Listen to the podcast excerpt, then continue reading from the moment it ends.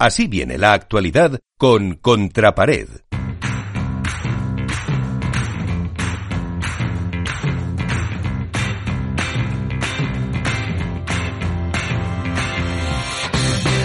Ya no queda nada, apenas la prueba de México, después tenemos el Master eh, Final, ha terminado Buenos Aires. La actualidad, eh, ¿qué ha pasado en el mundo del pádel? Nos lo trae cada semana Iván Hernández, Contrapared. ¿Qué tal? Muy buenas noches.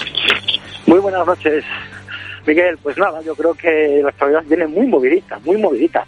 Nos centramos meramente en el aspecto deportivo del torneo de Argentina, eh, en el cual eh, pues Martín Dineno y Paquito Navarro, después de siete finales consecutivas, consiguieron un nuevo trofeo, esta vez en casa de Martín, yo creo que una auténtica exhibición deportiva por parte de Paquito Navarro durante todo el torneo y en especial en la final.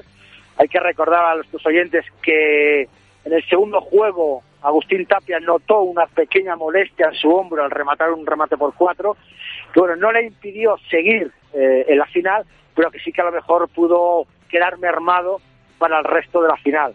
Yo creo que Martín Dineno se comió a Sancho en una pista que realmente favorecía a Sancho. Esta vez se lo comió Martín con sus globos, con sus bolas cortas, con sus voleas. Yo creo que fue un torneo deportivamente hablando muy bueno, muy respetuoso, mucho más que en el que se vivió en el 2019 con respecto a nuestros chicos, nuestros españoles, Alejandro Galán y Juan Lebrón, que para mí Juan Lebrón fue uno de los mejores del torneo, con una gran semifinal, con Agustín Tapia Sancho Gutiérrez moviendo todo el juego vimos un poquito eh, despistado a, a, Ale Galán, pero bueno, yo creo que, que ahí estuvo bastante bien eh, Juan Lebrón.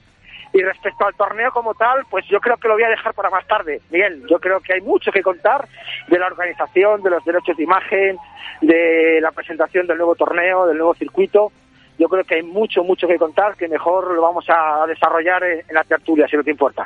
Pues eh, luego al final del programa hablamos un poco de eso, así que también ver qué puede pasar en México, que están ahora en eh, liza por llegar a ese número uno, la diferencia no es mucha entre Lebron y Paquito y Dinero, así que eso será nuestro primer argumento ahora enseguida en el debate. Iván, pues en unos minutos escuchamos.